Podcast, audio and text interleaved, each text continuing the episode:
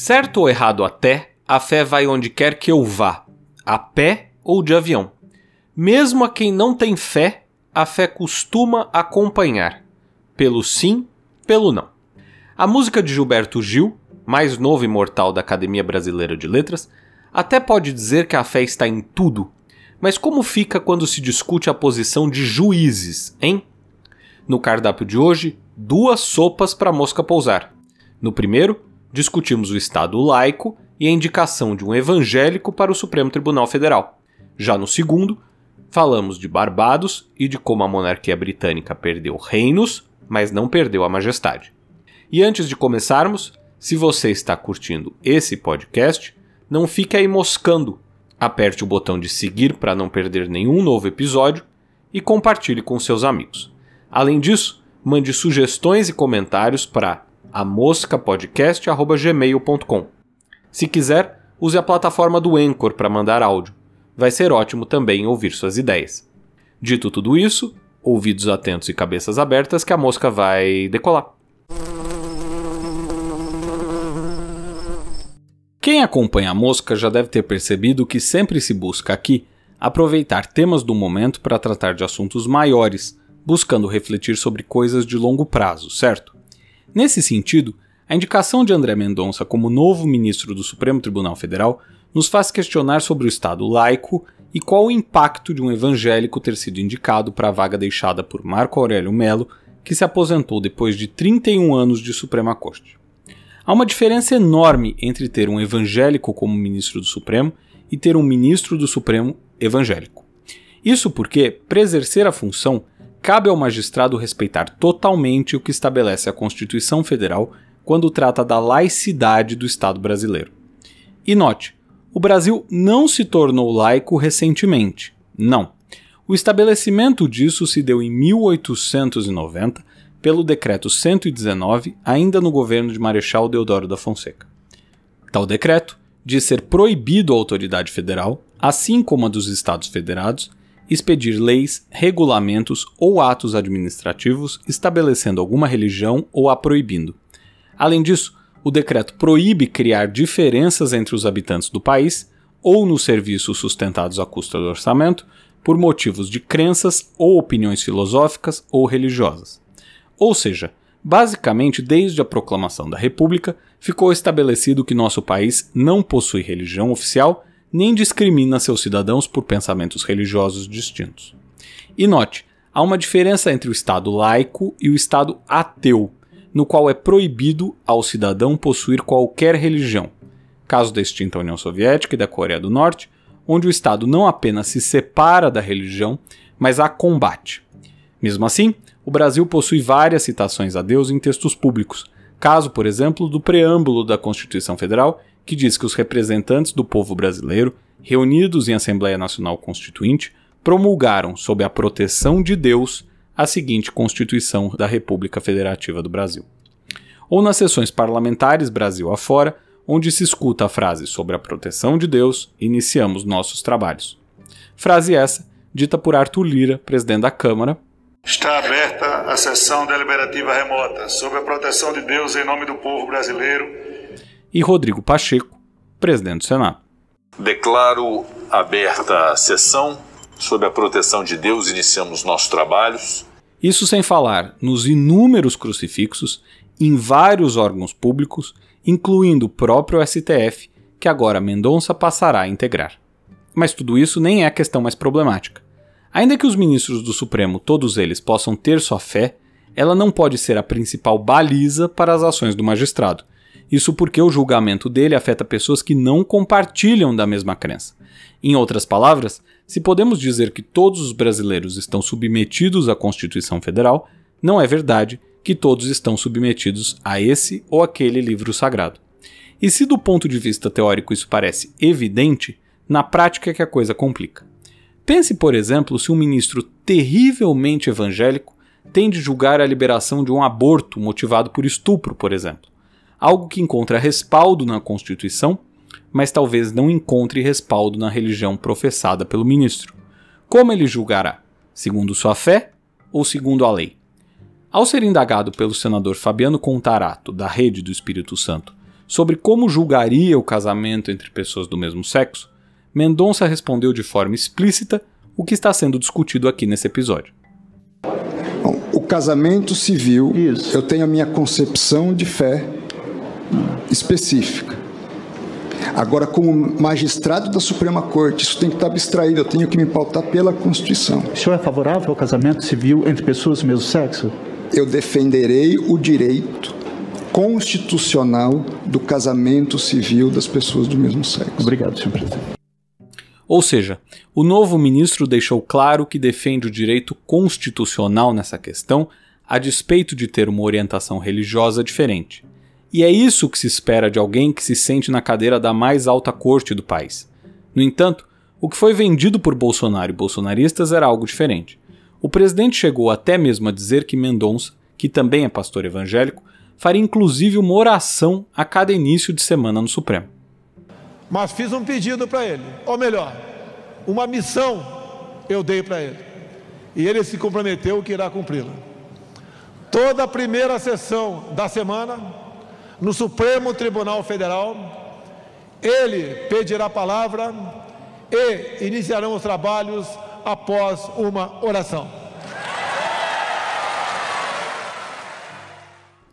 Tal afirmação foi também desmentida por Mendonça durante a sabatina, que adotou um tom bem menos radical, o que pode ter sido até frustrante para bolsonaristas evangélicos, mas era necessário se ele quisesse sair de lá com a indicação confirmada, como acabou acontecendo por 47 votos a 32. Em outras palavras, o problema da indicação é pensar que o que gabarita André Mendonça para a vaga seja sua fé e não seu saber jurídico e sua capacidade de, como magistrado, agir em favor do país.